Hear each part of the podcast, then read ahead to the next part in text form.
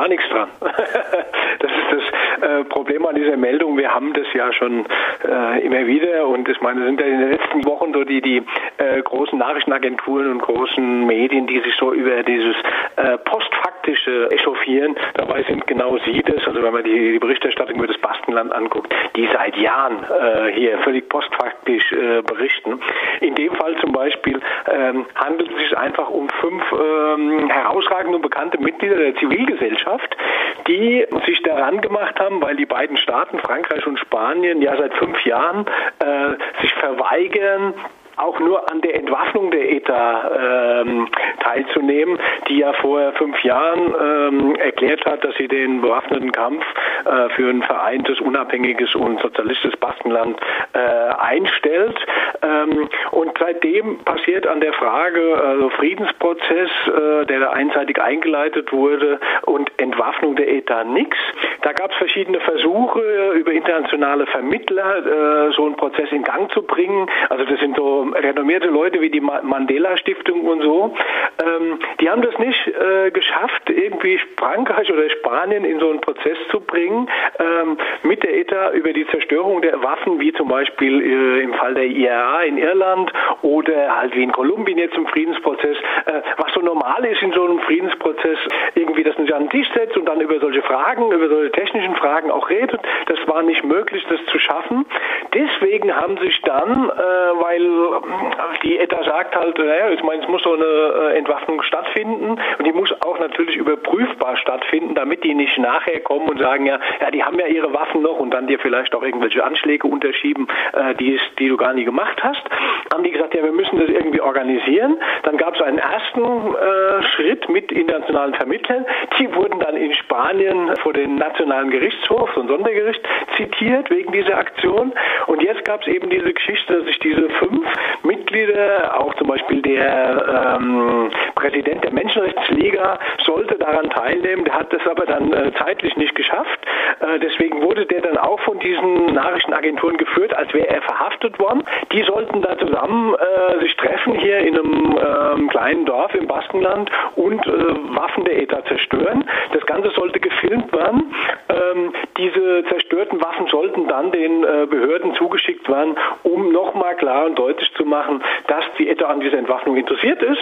Ähm, und dass dieser Vorgang endlich in Gang kommt und auch diese Blockade aufgehoben wird. Über den Anwalt und Ehrenvorsitzenden der französischen Liga für Menschenrechte, Michel Tubiana, den du eben erwähnt hast, wurde, wie gesagt, zunächst berichtet, dass er äh, festgenommen worden sei. Später stellte sich also heraus, dass er seiner Festnahme entkam, weil er nicht zur Aktion mit den vier weiteren Personen erscheinen konnte, ähm, die festgenommen wurden. Wer gab denn diese Falschinformation, woran er festgenommen naja, wurde? An, an diesen Falschinformationen zeigt sich, dass die französischen und spanischen Sicherheitskräfte ganz genau durch Ab Abhör- und äh, Überwachungsmaßnahmen wussten, was da läuft.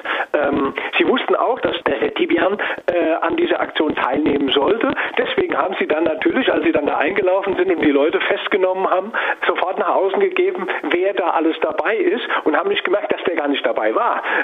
dass der nämlich gar nicht eingetroffen war. Und nur so ist es erklärlich, dass diese Falschmeldung rausgab. Und ist dieser Fehler, der ihnen da unterlaufen ist, ähm, der war natürlich sehr zentral äh, für alles das, was im, im Weiteren passiert ist, weil natürlich dann der Tibian äh, sich entsprechend an die Presse gewendet hat und breit aufgetreten ist und gesagt hat, was da für ein Unsinn erzählt wird.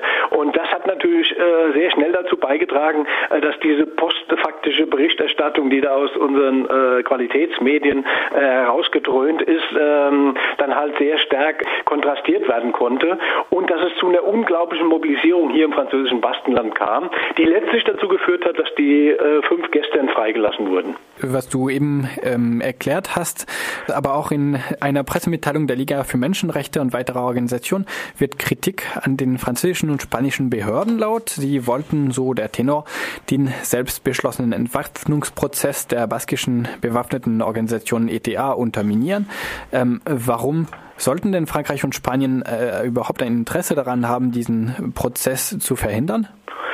Ja, da geht es um, um verschiedene Sachen. Die politische Ebene ist natürlich die in dem Moment, wo der ähm, Bewaffnungsvorgang abgeschlossen ist und das auch international verifiziert ist, dass die ETA entwaffnet ist, dann kann man natürlich nicht mehr, wie jetzt in dem Fall, mit der Terrorismuskeule kommen und alles, was jetzt im, im Baskenland äh, zum Beispiel äh, für die Unabhängigkeit äh, eintritt, irgendwie versuchen, mit dieser Terrorismuskeule platt zu machen. Also das ist die politische Ebene und die andere Ebene ist, dass diese Staaten, vor allen Dingen so Staaten und Regierungen, die wie in Frankreich und Spanien ja auch sehr schwach sind, natürlich immer äh, auch so einen Feind brauchen, äh, um ihrer Bevölkerung da klarzumachen, ähm, dass da diese Bösen sind. Und in Spanien ist es natürlich noch viel stärker. Das Baskenland ist in Spanien natürlich auch bedeutender als jetzt das Baskenland in, Frank in Frankreich, ähm, dass man damit so ein spalterisches Moment hat und immer da auf die äh, Bösen da schimpfen kann und damit auch ähm, überdecken kann, welche gnadenlosen Fehlentwicklungen es in dem eigenen Land gibt. Und das ist in Spanien ja völlig offensichtlich. Ne? Und da braucht man so einen Blitzableiter. Und man kann natürlich dann immer, wenn man sagen kann, also die ETA hat sich ja nie entwaffnet, die gibt es immer noch. Und wenn dann mal irgendwas passiert, kann man ihnen das natürlich auch versuchen, in die Schuhe zu schieben. Das hat man ja als prominentes Beispiel bei den Wahlen 2004 in Spanien gehabt, als es damals die islamistischen Anschläge auf Vorortzüge gab mit 190 Toten. Ähm, dann hat ja die äh, spanische konservative Regierung da von Anfang an behauptet, das wäre die ETA gewesen, beziehungsweise als es dann immer weniger haltbar wurde, dann wurde dann daran gezimmert an so einer Theorie, dass die ETA da irgendwie mit Islamisten zusammengearbeitet haben sollte und so weiter. Das hat sich natürlich alles als Blödsinn herausgestellt. Aber sowas kann man dann natürlich immer versuchen oder machen, wenn da so eine Entwaffnung nicht richtig durchgezogen wurde. Und das sind so die beiden zentralen Elemente, die letztlich darauf hinaus rauslaufen, dass man verhindern will, dass sich am Status quo ähm, was verändert. Das zum Beispiel in Katalonien sieht man das ja sehr klar. Ähm, da gab es so eine Geschichte wie, wie bewaffneter Kampf mit der ETA nur in sehr geringen Ansätzen kurz nach dem Ende der Diktatur. Ähm, seit den letzten äh, ja, 40 Jahren gibt es sowas nicht und mittlerweile ist die Unabhängigkeitsbewegung so stark, äh, dass sie auch dort bekämpft werden muss. Allerdings hat man dort Probleme, weil man halt eben nicht diese Terrorismuskeule schwingen kann und die ist halt sehr angenehm für diese Staaten. Und das ist natürlich auch ein Grund, warum die Zivilgesellschaft im Baskenland äh, durch einen massiven Druck die ETA dazu gebracht hat, vor fünf Jahren den Kampf einzustellen, weil für alle klar ist, dass der Kampf äh, für die Forderung nach einem unabhängigen, sozialistischen und vereinigten Baskenland eben kontraproduktiv ist. Seit den Festnahmen am Freitag oder Samstag sind einige Tage vergangen. Ähm, wie haben die Behörden seitdem reagiert und wie hat auch die Öffentlichkeit Öffentlichkeit darauf reagiert, als bekannt wurde, dass es äh, sich bei den Festgenommenen nicht um ETA-Terroristen oder so Mitgliedern handelt, sondern äh, um VertreterInnen der Zivilgesellschaft, um eine Journalistin, ähm, ein äh, Umweltaktivist und ein, äh, der fast festgenommen worden wäre, ähm, Ehrenvorsitzender der Menschenrechtsliga. Dieser Aufschrei und die Empörung, die war unglaublich stark.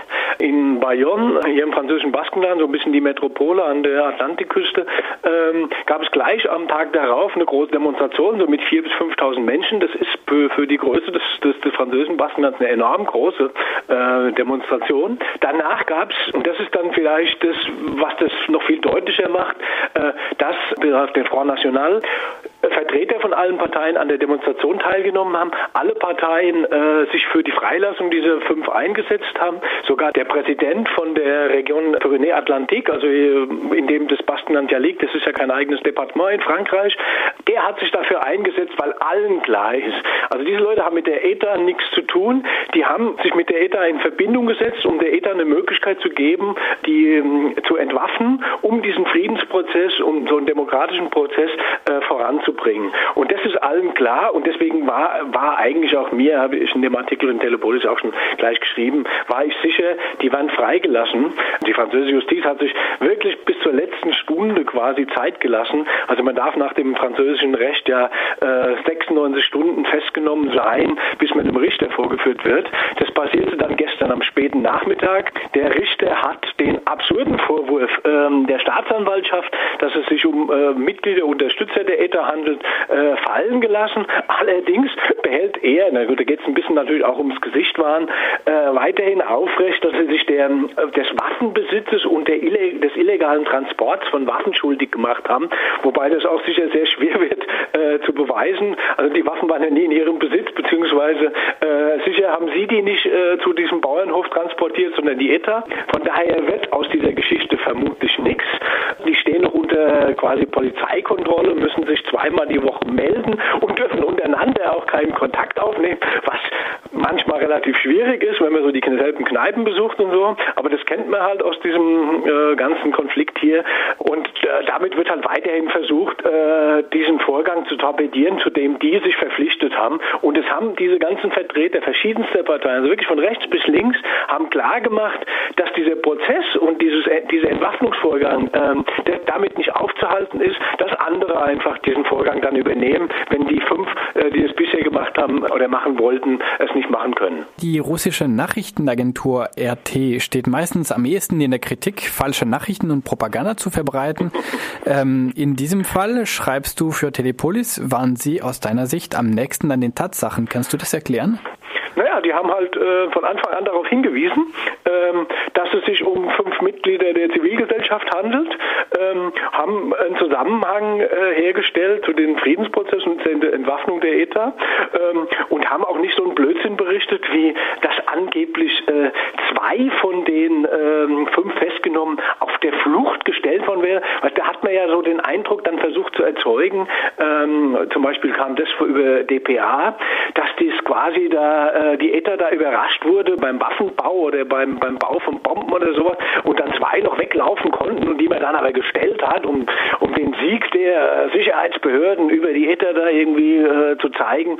Also das sind völlig an den Haaren herbeigezogene Sachen und so, sowas haben die entweder nicht berichtet oder haben sehr nüchtern und klar berichtet, was da äh, vermutlich stattgefunden hat ähm, und haben darauf hingewiesen, dass es sich dabei nicht um ETA-Mitglieder handelt, sondern um äh, sehr bekannte Mitglieder der Zivilgesellschaft. Und ähm, das war sehr interessant in, in dem Zusammenhang. Das heißt nicht, dass Russland Today, manchmal äh, gibt es da auch hanebüchende Meldungen bei denen, aber in dem Fall war das sehr, sehr auffällig, äh, dass eine der großen Nachrichtenagenturen, und das heißt auch für die anderen Nachrichtenagenturen, dass man durchaus auch sehr schnell hätte was anderes berichten können, aber daran hat man kein Interesse, da wird einfach das abgedruckt, was von ähm, dem Innenminister oder von irgendwelchen dubiosen Quellen aus dem Polizeiapparat dann kolportiert wird.